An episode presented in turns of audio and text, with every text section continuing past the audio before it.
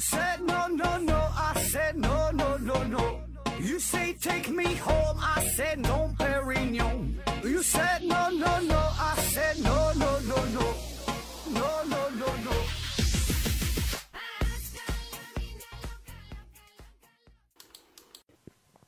拼命探索，不计后果。欢迎您收听《思考盒子》。呃，本节目由喜马拉雅平台独家播出啊。这期还是回答听友的问题。第一个问题，康老师八八六提问说：盒子叔，为啥大人总说早饭不吃饭啊，身体就会不健康？呃，然后下边呢，W 思考人生帮他回复了，说呀，我就不吃，不要听大人的，社会不然就没有进步了。我这话你也别听啊。首先感谢这位听友帮忙回答啊。呃，吃不吃早饭这事儿哈，大人说不吃早饭就不健康，这这这个这都骗人的哈。大人们懂个啥呀？只不过就是比你多吃了几年大米饭呗，对吧？那我认识很多人，他都不吃早饭，活的都很健康啊，都很长寿啊，活的都很好。所以呢，这事儿您不愿意吃，那就不吃，对吧？你不想吃就不吃，没人管你啊。吃不吃早饭这事儿它不重要，你吃不吃早饭，最后他都得死，对吧？所以你吃它干啥？那吃饭这个事儿啊，就很多现在朋友经常在网上看到一些内容，关于什么饮食啊、养生啊、健康啊，呃，你要是完全看书上、看网上这些，那你根本是没法活了哈。这不能吃，那不能吃哈，就得怎么怎么地的，活得很累啊。当然，不吃早饭这事儿吧，不吃早饭确实会给身体带来一些不利的影响啊。如果你愿意听哈，我就跟你随便说一说，这个上网一一找都能找到。呃，比如说你不吃早饭哈，就很容易引起胆结石，胆结石，因为这个胆汁啊，它它它没法没法排出去，所以呢就会造造成这个大量的淤积嘛，所以时间长了呢就很容易形成胆结石。还有呢就会让你变胖啊，不吃早餐，不吃早，有人想减肥嘛，说不吃啊，你不吃早餐是确实没吃，但是你饿呀，那你中餐晚餐这两顿饭它加一起总量来说吃的。并不少，对吧？会会大量大量的摄取食物，所以呢，最终的结果呢，可能反而导致你的体重呢会增加。再有呢，就是不吃早餐，呃，会容易引起低血糖，对吧？特别是早晨这一上午挺忙碌的啊，工作量很大，容易引起低血糖。那么这种情况长期长此以往下去呢，血糖浓度很低啊，呃，轻的呢是让你这个精神。不佳哈，头晕呐，心慌啊，身体乏力啊等等，重的呢，甚至会造成这个低血糖引起的一些这个这个休克啊，这就比较严重了。还有研究啊说这个不吃早餐，呃，可能呢会增加心肌梗死的风险啊，导致什么便秘呀，诱发这个胃肠道相关一些疾病吧，很多很多影响，确实如此啊。只是说，呃，这个东西确实是有相关性哈，但是说，并不是你不吃早餐就一定会引起。这些疾病啊，引起这些情况，对吧？确实有很多人，他一辈子他都不吃早餐，活得很好，活到九十岁，活到一百岁，身体杠杠的，啊！所以您这事儿您就看着办啊。您觉得哪个好，你就选择哪个，愿意吃就吃，不想吃就不吃啊。想按书上或书本写的那么去做，你就那么去做啊。你按网上文章那么去写的，你想听你就去听啊，你不想听你就你就不听啊。总之你就是不要这边去看。啊，这他收集资料，自己还不听，最后造成自己精神上受着严重的折磨啊！天天看，哎呀，这书上说不吃早餐身体不好，我今天没吃，如何如何，这就没啥意思了，对吧？要不吃，咱就坦荡的，就是不吃，老子就是不吃，我自己我觉得挺舒服的啊，就不听那些乱七八糟的东西啊。下一个问题，十一郎提问说，今天听一则科普才知道，中国男性平均身高貌似刚反超日本。呃，印象中还以为日本人最低呢，没想到中日韩里呀是最高的。这个刻板印象是怎么来的？然后下边有这个听友回答他了，说估计啊是因为民国时期日本与东北人、山东人接触的多，显得个小。那个时候呢，东北和山东人身高肯定比全国水平要高。后来呢，日本战后呃发展了，营养好了，身体就长高了。呃，中国富起来呢，才是这几年的事儿啊。呃，这个听友呃说的很好，基本就是简单明了的就回答了这个问题啊。那么我在网上找了一些资料，咱再随便再多聊几句啊。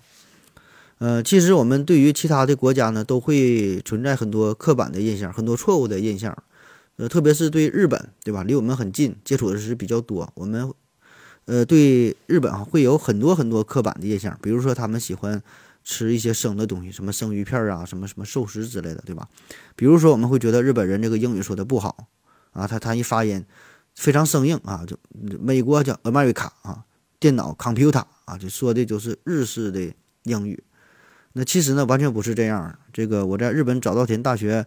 呃，待过半年多的时间哈，作为交换交换生，呃，他们的发音其实还是挺标准的哈，起码我感觉是比我英语发音要标准的很多啊。那么关于日本人身高的这个问题，那在我们大部分人的印象当中，确实感觉日本人呃这个身材比较矮小啊，所以叫小日本嘛，对吧？小日本啊，不是浪得虚名。那具体情况如何？我们可以看一下统计数据。嗯，二零一五年，中国国家卫生计生委发布的《中国居民营养与慢性病状况报告（括弧二零一五）》啊，这个报告显示说，全国十八岁以上成年男性和女性平均身高分别为，呃，一米六七点一啊厘米和一米五五点八厘米啊，男性和女性。而这个日本劳动省二零一四年的统计数据显示说。日本成年人的平均身高是一米六七点三厘米，女性呢是一米五四点二厘米。那通过这个数据，也就可以看出来，这是在二零一五年左右统计的数据嘛，就是日本男性平均身高比中国男性是高了零点二厘米。另外一组数据呢是二零一四年二零一四版世界男性平均身高的排行榜，呃，排在首位的是荷兰啊，荷兰。呃，其他多绝大多数哈，这个排在前十的基本都是欧洲的国家，确实他们长身材比较高大。而这个日本呢，男性身高是一米七零点七，居于全世界的第二十九位。呃，中国男性平均身高呢是一米六九点七厘米啊，排在世界第三十二位啊。这个数统计数据略有出入吧，呃，但是呢，反映的情况呢差不多啊，差不多。也就是说，这个日本人战争。初期哈，你看他这个数据，从战争初期身高不足一米六，经过了这么半个多世纪的时间哈，整整是增长了大约有十厘米。那么我们为啥会对日本人产生这种感觉他们身高很矮的这个刻板印象？嗯，原因就是之前他们确实很矮啊。这个之前主要指的就是二战期间哈这段时期，呃。我这看到了有这么一个记录哈，真假我并不知道，这个信源可能不太可靠。这个二战期间呢，日本政府征兵的时候，给这个士兵是划分不同等级的啊，就从高到低。等级最高的就是甲等兵。那么要想成为甲等兵，有一个硬性的条件，就是身高必须得在一米五以上。所以呢，这个消息也从一个侧面就反映出了一个信息。就说明那个时候，嗯，这个一米五那就是算大高个了，对吧？因为他说一米五以上才能成为甲等兵，对吧？这是有一定要求，可能多数人可能并没有达到这个指标。那为啥会这样，是吧？自然就是因为当时营养不足呗，对吧？吃不上穿不上，条件不行，再加上当时的天皇可能是倡导大伙吃素啊，并不主张吃肉啊，所以当时确实很矮。那么，在由于中国和日本之间特殊的关系，对吧？就是战争的原因，这个战争这个事儿给我们留下了太过深刻的印象，所以呢，我们对于这段记忆哈是刻骨铭心。我们我们对于他们这个身高的印象啊，就一直觉得他个他的矮，一直觉得他们很矮这个事儿啊，也是呃对我们影响很大，所以呢记忆非常深刻啊。所以这个小日本他不是白叫的哈，当时确实是小日本啊。那么只是。在战后，他们经济飞速的发展，特别是到了近些年来，无论是他们饮食上啊，还是身体的锻炼呐，很多方面啊，确实都不断的加强，身高呢也是有了很大的提升。但是我们的观念，嗯，一时间呢还是很难以转变。下一个问题，嗯，思考韭菜盒子提问说，请问盒子老师，比如我中午没中午没办法吃饭啊？早晨呢，吃了一些不好消化的东西，比如说糯米这些的，会让我中午不饿吗？谢谢何子老师。啊，会的。下一个问题，短腿猕猴桃提问说：何子何子，请问我们村子新挖了几个池塘（括弧为了获得烧砖头的土啊，并不是为了养殖）（括弧完了）。然后说挖了这么几个池塘，啊，就是把这个土给挖没了啊，这么意思。然后说呢，这里边呢并没有放鱼苗，可是渐渐的，呃，就都有了鱼哈，这是为什么？啊，这个很多人都会很奇怪哈，就是有很多池塘啊，呃，就挖了一个坑嘛，甚至说，然后下点雨，有点水，自然的就会有鱼，对吧？很很很神奇啊，这个是从哪来的鱼啊？有这么几种可能啊。第一种呢，就是这个泥土当中本来就带有鱼，就是泥土里边呢会藏有一些鱼籽儿啊。古人云嘛，说千年的草籽儿，万年的鱼籽儿啊，有点夸张，但确实是这个鱼籽儿外面呢有一层薄毛的薄膜一样的东西，这个呢能起到一个保护的作用，所以呢，这样就能使得它们就是在这个淤泥当中可以完好无损的完好无损的保持很长时间，就生命力非常的顽强。那么当这些泥土重新遇到了水之后，遇到了呃，适宜的环境啊，合适的温度啊，就条件允许的时候，这些鱼籽呢，自然就会重新的进行孵化，变成幼鱼。那还有一种情况就更为神奇了。那咱们都知道，这个植物的繁衍可以通过风的携带，对吧？像蒲公英啊，把这个种子啊一吹带走了。还有呢，像这个蜜蜂啊、昆虫啊、一些幼鸟啊等等啊。那么这这些东西也能帮助这个植物进行繁殖，把这个草籽带走。同样哈，也可以。帮助动物可以帮助这个小鱼儿啊进行迁徙、进行繁殖。就比如说下了大雨，那附近的这个池塘呢，这个水啊就被淹没了，然后就把这个水就把这个就把这边鱼啊这个鱼卵呢就给冲走了，带到了这个洼地，带到了新的这个池塘当中，或者是就是把已经这个这个受精的这个鱼籽呢搬到了其他的这这个小池塘里边，那么加上这些适宜的孵化的条件，这些小鱼籽呢就变成了小鱼哈。久而久之，鱼塘里边呢就会形成一个非常完整的生物链。那还有呢，就是一些鸟类呀、其他动物在这个水边捕捉这个鱼，啊，也可以把这个鱼卵带到新的这个洼地当中、新的这个池塘当中啊，这些鱼卵也会孵化成小鱼。所以呢，这个鱼类它有很多传播的方式哈，很多是我们肉眼可能是看不到的。下一个问题，瘦马提问说：，呃，我们的四。我们的四四肢啊及身体对外界的感觉是转化成电流信号，通过中枢神经传递到大脑，然后我们就能够感受到外界的信息。但是大脑是怎么分辨这个感觉是从哪只手哪个部位传来的信号呢？是不是每个部位传到大脑都有一条专门的线路？啊，自己还补充了一下，说我用我的左手啊从上到下呃移动触摸右手的时候，大脑能够。精准定位到触摸右手的位置，而呃，因为身体皮肤的位置上有无数个，因为身体皮肤的位置有无数个，如果每个部位都有专门的神经线路，那么神经线路的数量太庞大了吧？呃，你这个问题挺复杂，我也没看太懂啊。我感觉吧，我感觉，就你说到这个事儿，那我给你举一个跟这个问题一毛钱也没有的其他的这么一个例子，希望能给你带来一些小启发。这个就像是。高速公路和汽车的关系，就是你说这个神经和感觉嘛，就是这个高速公路它就是这么一条，就这就像神经通路，它它就是这么几个重要的，就这么几几个路，它不是各个车走自己的道，大伙儿是公用的这么一个线路，对吧？但是每个车不一样，每个车的牌子不一样，那一看这个车牌儿上面写的是车牌号是哪啊，就能知道你是从哪地方传来的了。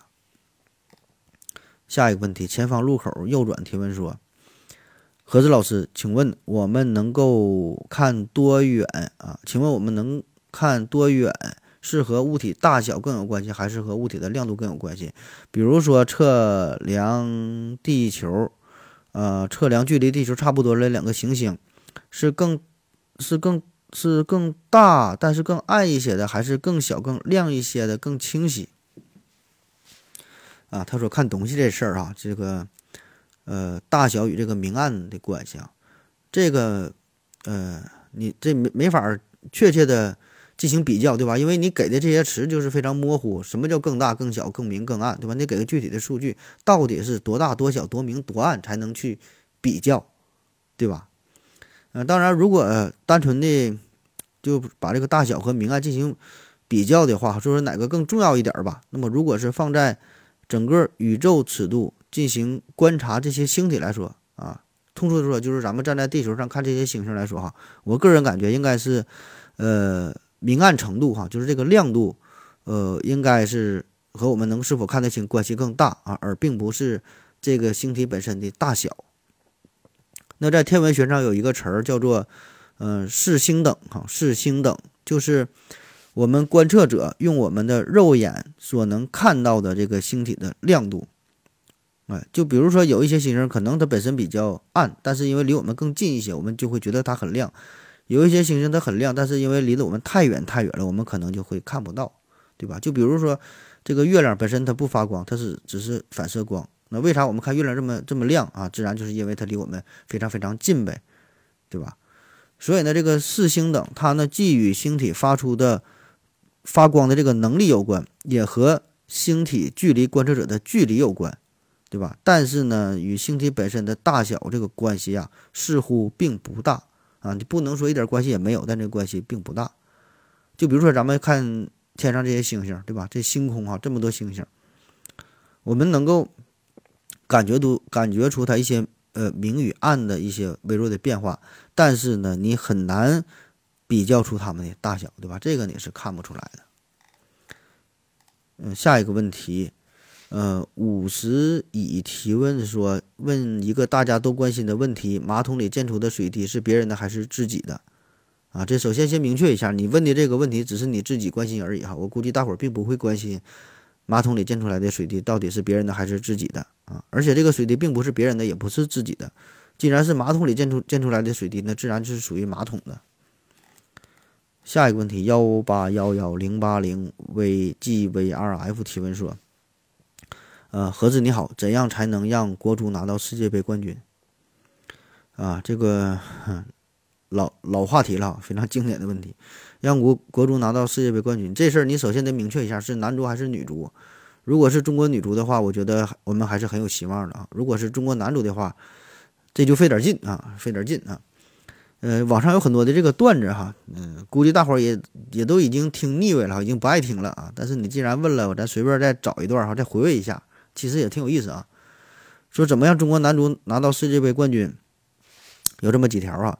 第一条呢，首先啊，必须呢按照呃，地理位置参加各自大洲的预选赛，不允许参赛队加入其他州的足联啊。就比如说现在这个澳大利亚嘛，他就经常占据咱们亚足联的名额，对吧？首先这条规定哈不允许各大洲那自己国家在自己大洲参赛啊。第二条呢，要求这个国际足联呢重新分配世界杯各大洲的参赛名额，怎么分配？亚洲呢给这么一个名额，南极洲呢给三十一个名额啊。第三条呢，是中国世界杯申请，呃，这个中国申请世界杯的举办权，啊，申请下来之后，中国就可以直接进入决赛圈参加比赛。然后呢，第四条就是中国，亚洲这一个就这一个名额就咱中国了，对吧？剩三十一个名额在这个南极洲。然后呢，这个这个南极洲，呃，因为南极洲它没有常住的居民呐，所以呢，只能由这个企鹅组成队伍来参加比赛。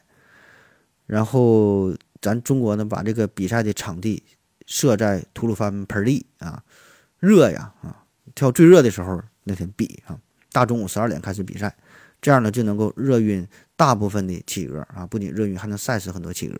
但是很不幸哈，仍然有一支企鹅队是进入了决赛啊，与中国进行争夺这个大力神杯。最后呢，这个全场比赛啊，中国队呢。被这个企鹅企鹅队逼平了，进入了点点球大战。点球大战，这企鹅腿儿非常短呐，它不会射门，它踢踢不上劲儿啊。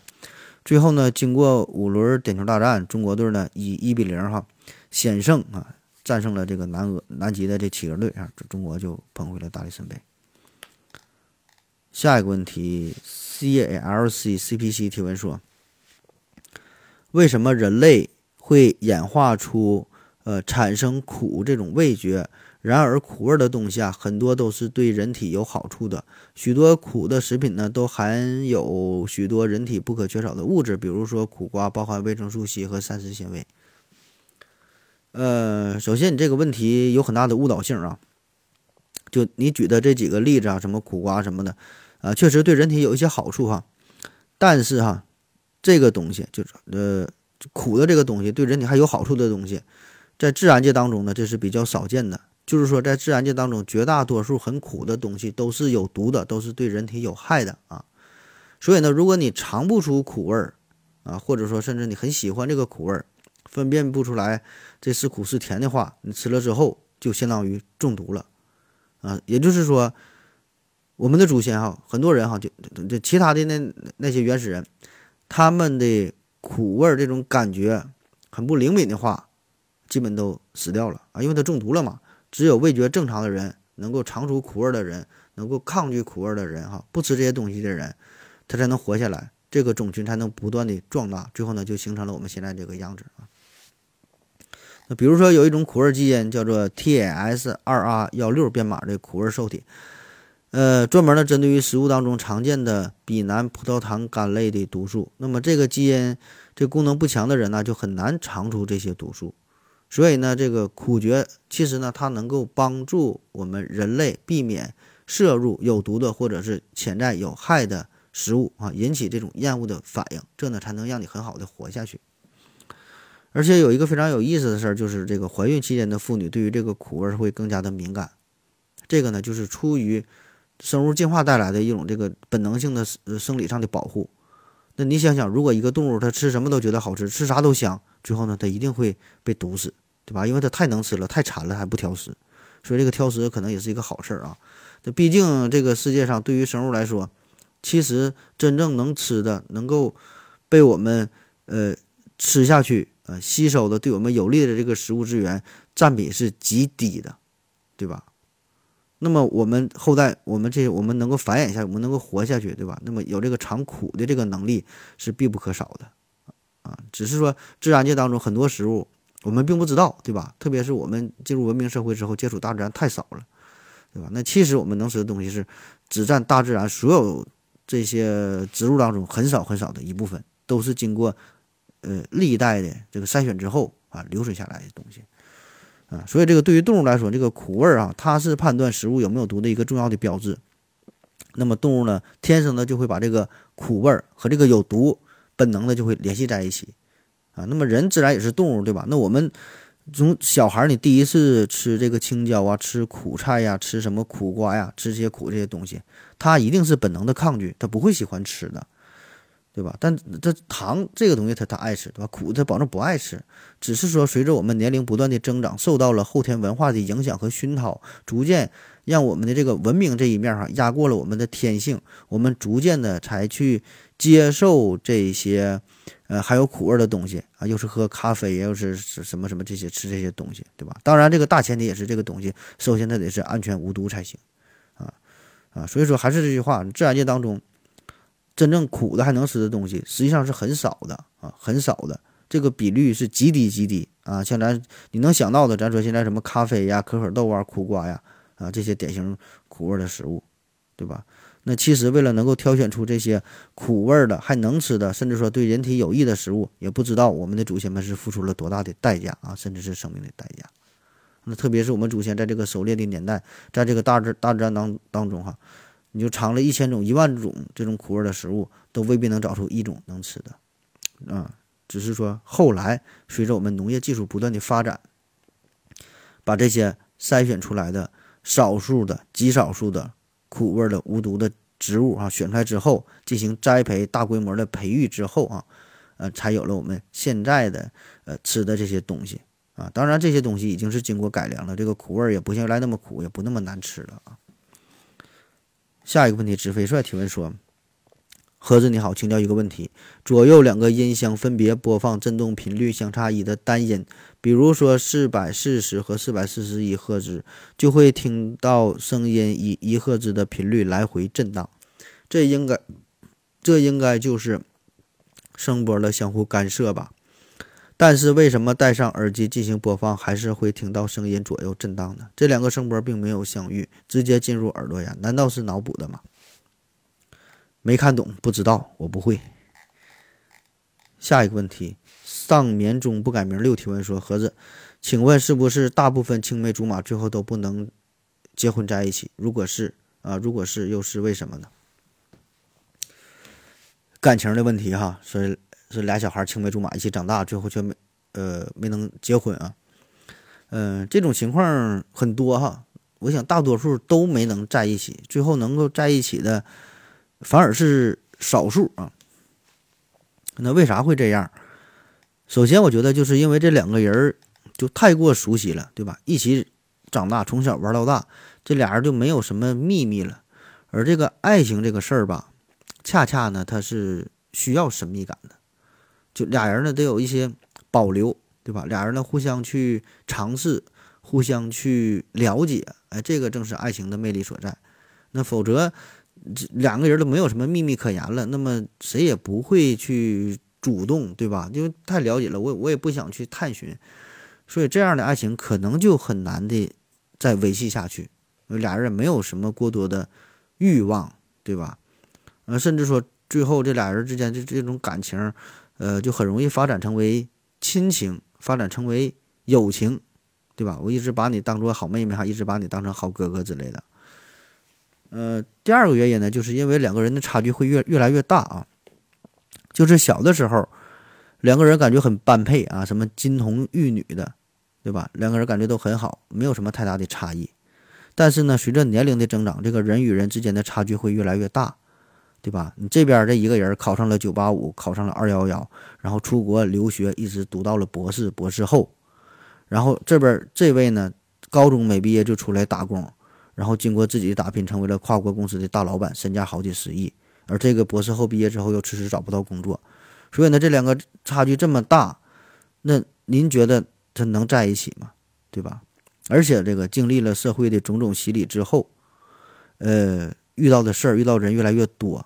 啊，当初纯真的这两个小孩就觉得，就就就就就是，呃，青梅竹马哈。这个原来那个另一半其实也并没有那么那么好，对吧？只是当时没有什么选择，对吧？这俩人碰巧一起长到大，其实这个对方并没有那么好，也并不是自己的唯一。外面的世界很精彩啊，所以呢，之所以是青梅竹马，就是因为当时认知的世界太小了啊。当你认知的世界很大之后。呃，也就觉得就那么回事儿吧，反正。下一个问题，梧桐树提问说：“何志你好啊，我想问一下，人体内长肿瘤了，医院是如何区分肿瘤是良性还是恶性的？以前呢，我以为良性肿瘤就是长到一定程度自然就不再生长了，恶性肿瘤呢就是在体内一直不停地长。啊，最近呢看了叫《生命源》这么一个节目，发现呢一个两个发现一个两个孩子的。”啊，发现一个两个孩子的母亲，你看中国这个语言啊，啊，发现一个两个孩子的母亲体内是良性肿瘤，却一直在增长，达到了四十乘三十厘米大小啊，这可不小了，呃，然后呢，侵蚀到了主要血管里面，还在生长，医生却说这是一个良性肿瘤，这呢颠覆我之前的看法。啊，下边有人留言说的，呃，听听旭东最近的音频节目啊。啊，确实哈，这个旭东最近讲了一个大的系列，就都是关于肿瘤的内容哈，很详细，讲的很好。呃，建议您听一下。基本呢，您听了这一系列的节目，可以解答你上述所有的疑惑了啊。那既然你问了，我再简单说两句啊，就是关于这个肿瘤良性和恶性的这个事儿啊。那肿瘤的良恶性与它生长的方式并没有。直接的关系就是也确实有一定关系啊，就是说这个恶性肿瘤可能长得更快一些呀，良性肿瘤长得慢一些，确实有一定关系，但是呢，并不直接，也不绝对啊，呃，更不能说的，呃，以此呢作为一个肿瘤是良性还是恶性的一个标准啊。那么具体就是从医学上面来说，到底判断怎么判断它是良恶性？呃，最直接有效、最最最最稳妥的办法，就是叫病理活检。就是把这个组织取下来啊，或者是说做完手术之后把这瘤子切下来，送到病理科专业人员进行什么免疫组化呀、什么染色呀，这这具体玩意儿我也不太懂啊。就经过这么一系列复杂的操作，最后分型鉴定啊，才能看出它的良恶性，必须得拿出来啊，具体去研究才行。下一个问题，这里的黎明静悄悄提问说：何子老师，请问鸡为什么那么爱吃人吐出来的痰啊？我亲自做过实验。你做不做过实验？你鸡它爱吃人的痰这事儿，大伙儿可能都一样吧？可能我们都爱吃其他物种的痰哈，比如说我们爱吃燕窝，对吧？这不就是燕子吐出来的痰吗？对吧？我可能我感觉可能一种生物，它本能上都爱吃其他生物吐出来的痰呢。下一个问题，呃，人文思考与洞察提问说，合着，呃，激光治疗近视靠谱吗？呃，如果靠谱，为什么马化腾没有做啊？求解答。啊，说这个激光治近视这事儿啊，靠不靠谱吧？这事儿没法说啊，这个咱也没啥调查，也没有发言权，对吧？我我掌握的资料也都是从网上找到的，而且这个激光治近视这个事儿，呃，开展的时间并不长，对吧？我们没有一个非常长期的这么一个观察。比如说你你你现在你说你二十岁做了这个手术，你不知道你八十岁咋样，对吧？因为这个技术的还不够。就没经过特别特别漫长时间的这个沉淀与洗礼与检测，对吧？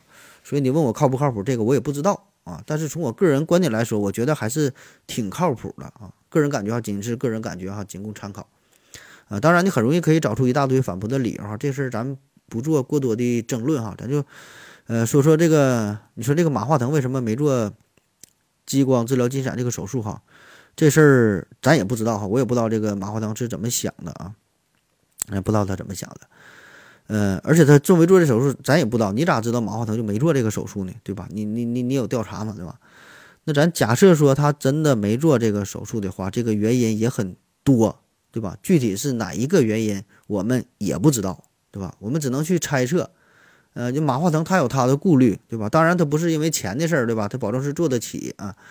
呃，比如说这个风险层面来说，可能说做这个手术存存在着。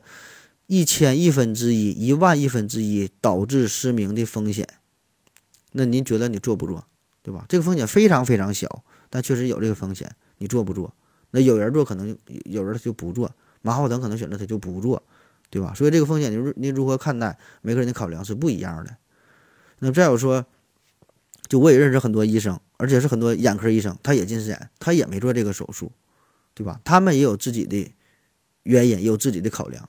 当然，我认识很多医生，他也做着这个手术，对吧？所以说，你这个手术靠不靠谱吧？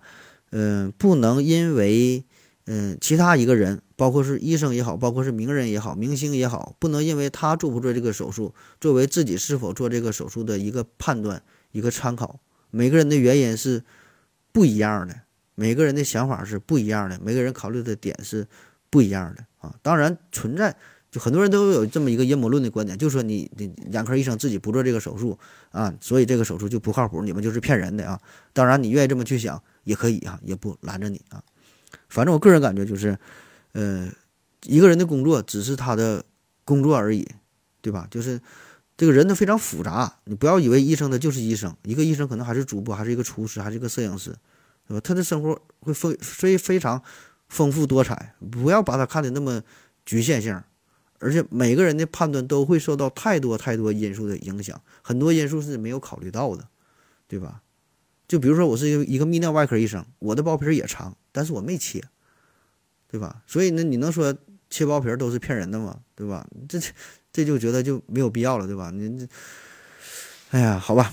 再说举个别别的例子吧，咱说这个律师，那你说律师，很多律师他也犯法，对吧？他也会坐牢，很多交警也。他开车也会违章，也会被贴罚单，很正常事儿，对吧？很多心理医生他也有心理疾病，最后成为神经神经病的也有很多肛肠科医生他也得痔疮。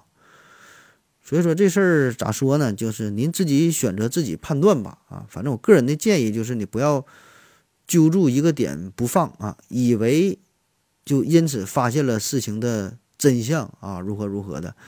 呃，很多事情这个背后的关系非常复杂，非常复杂，很多时候。呃，也并不像你想象的那样哈，很多东西你是没有考虑到啊。下一个问题，听友一九一六六三九五八提问说：“何子你好，请问视频啊或者是音频创作者主要收入的来源，嗯，在哪里啊？国外，嗯，YouTube 或会基于视频点击量给予 YouTube 发工资，嗯，You YouTube。”也可以选择植入广告来增加收入。请问喜马拉雅或者是哔哩哔哩是否，呃，是怎样的商业模式啊？这种模式可持续性高吗？啊，说这个，呃，视频呃音频创作人员在这个平台上，呃，盈利的这个商业模式啊，你说这个哔哩哔哩呢？这我不太了解啊，这个我没有这个账号，也不太看啊，没做视频。呃，我跟你说说这个喜马拉雅平台吧。这个喜马拉喜马的创作哈，盈利这一块儿，这个我还是呃稍微了解了解一点哈。嗯，喜马创作者有这么几方面的收入哈，一个呢就是喜马拉雅平台，你跟他进行签约，那么作为成为签约主播之后，平台呢会呃给你一定的收入啊，就是喜马。直接给你钱哈，当然给的也不多啊，而且呢会对节目的更新的频率啊、节目的质量啊等等啊，也会有很多硬性的要求。你完成不不不到这个指标的话，人家也自然也不会给你钱，对吧？另外一个呢，就是这个收费节目啊，收费节目有单期收费呀、专辑收费呀，对吧？这个咱咱都很了解了的。当然，这个钱也不是全给主播的啊，平台呢也是有一定的抽成。还有就像什么洗米团儿，对吧？这个大伙儿也都也都了解了，对吧？就是。也是组织一些活动呗，再有呢就是一些广告哈，贴片广告，呃，这广告说实话给的钱太少了哈，而且平台也是会提取一部分佣金，到主播手里实在是非常非常少啊。反正我我我的是哈，我收到的什么广告的费用太少太少。嗯，再有就是主播凭自己的这个能力去要钱，嗯，就比如说我这个直接发二维码，二维码然后让大伙打赏发红包。就就就是就是直接要钱啊！就大伙要钱的方式不一样，反正我就是这种直接发二维码要钱了，就是拒绝中间商赚差价嘛啊。嗯，至于你说这种可持续性高不高，这个现在谁也没法说清楚啊。对，都是处于一个探索的阶段，就包括喜马拉雅平台现在。它也是一个探索的阶段啊，毕竟知识付费这个事儿哈，咱谈谈论过太多太多次了，现在也没有一个太好的、太成型的可以复制的一个商业模式，对吧？一直都是在尝试，那否则这个回到二零四九的刘老师也不至于开启贵播的模式，对吧？你想想，在喜马平台上，在科普圈儿，呃，老刘应该做的应该是可以了，对吧？咱不说是第一、第二吧，起码前三名应该是能排得上。啊，节目质量、更新频率、粉丝数，对吧？整个这影响力都够啊，但是呢，并没有形成一个非常良好的商业态势啊。现在还得靠抽奖活动维系自己的生活，对吧？所以说，你说这个持续性高不高，是吧？你您您自己看，对吧？所以你想单靠平台这个收入吧，我个人感觉还是挺难的，嗯。挺费劲儿哈，挺费劲，确实挺费劲儿，嗯，挺惨吧，甚至说，嗯，所以这个其他主播的日子，呃，绝大多数可能过得都不太好啊，啊，当然有好的哈，有好的，但是太少，呃，你想想做科普的得有多少人，对吧？几十人、上百人有了吧，对吧？但挣钱的其实也就那么几个人儿啊，我们注意到的，往往可能就是极少数的站在金字塔塔尖的那些人。对吧？可能虽然说，人家有年入几十万、几百万的都有啊，但是这种人很少啊。绝大多数人都是垂死挣扎吧啊。如如果你想以此为生的话，我个人感觉还是挺难啊。如果当成一个兴趣爱好来玩儿啊，那那那你随便啊。下一个问题哈，最后一个问题了吧？这个，呃，说何子老师，请问您怎么看东北可能完全放开生育政策啊？这今天的这个题目说东北放开。生育政策这个事儿，嗯，东北全面放开生育，这个原因很简单啊，背后道理很简单，就是想多生点孩子，对吧？多多让这个人口上来呗，啊，主要的原因就是因为咱现在老龄化越来越严重啊，这个人口结构的这个问题，对吧？虽然我们国家咱咱一直说咱是人口大国啊，人口现在也是人口世界上人口最多的国家，但是你这个人口比例啊，现在老龄老龄化越来越严重。所以这个比例来看，按照目前这个形势，按照目前这个生育率、死亡率啊，按照这个模式发展下去，那过不了多久，我们的人口就会出现断崖式的下降，啊，马上就会很快就会减少的，人口红利消失。所以呢，我们需要更多的年轻人啊，所以呢就得使劲生，对吧？这这个这个事儿，大伙儿都都都都理解，对吧？非常简单一个道理。然后就就放开了嘛，让你们使劲生，对吧？可是咱这说吧，这个政策上的放开，我个人感觉这个作用并不是很大。呃，也就是说呢，你放不放开，人家想生的照样去生，对吧？那些有钱人当年咱说超生的那些人儿，呃，大老板，对吧？有钱的，人你罚钱就罚呗，照生不误，愿意生几个还生几个，就是来最严的那个时候，对吧？就就八零后那一代，对吧？很多不都是吗？就超生不让生我也生啊，所以才有那小品超生游击队嘛，对吧？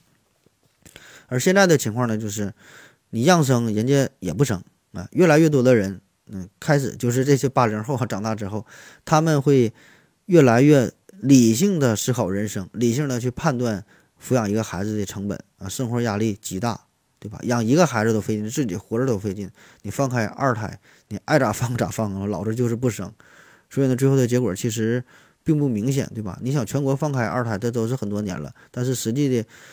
新增长的这个人口，这个效果可以说并不明显，对吧？你你现在东北什么全面放开，呃，也没啥用，对吧？你你是你让生，但是我们不生啊，对吧？那玩意儿有啥用？你确实你说呢？你你养这么一个都费劲，你让生，你让生十个，让八个，让生八个，谁能养得起呀？除非说政府你，呃，拿出点诚意，是吧？不是说政策上的放开，你拿点钱儿啊，你生一个孩子奖励一百万，你试试，对吧？生的越多。给的越多，指数增长，生一个一百万，生两个二百万，生三个四百万，生四个八百万，对吧？再往上涨一千六百万，指数增长，马上有人响应号召，那就生去呗，对吧？那为啥从咱东北开始试点儿？那不就是因为这几年咱东东北人口大量流失吗？都走了，不在这地方待了，所以呢，这背后的原因是啥？你不得好好想想吗？你光放开这政策有啥用啊？对吧？你让大伙生有啥用啊？对吧？就不敢生，不想生嘛。你这个配套设施上来了，福利上来了，政策到位了，大伙自然他就就想生就敢生了，不用你要求，对吧？所以说你得先打消大伙的顾虑，配套设施、配套的政策都整好啊，人家自然咱就省了呗。好了，今天节目这就这样，感谢各位收听，谢谢大家，再见。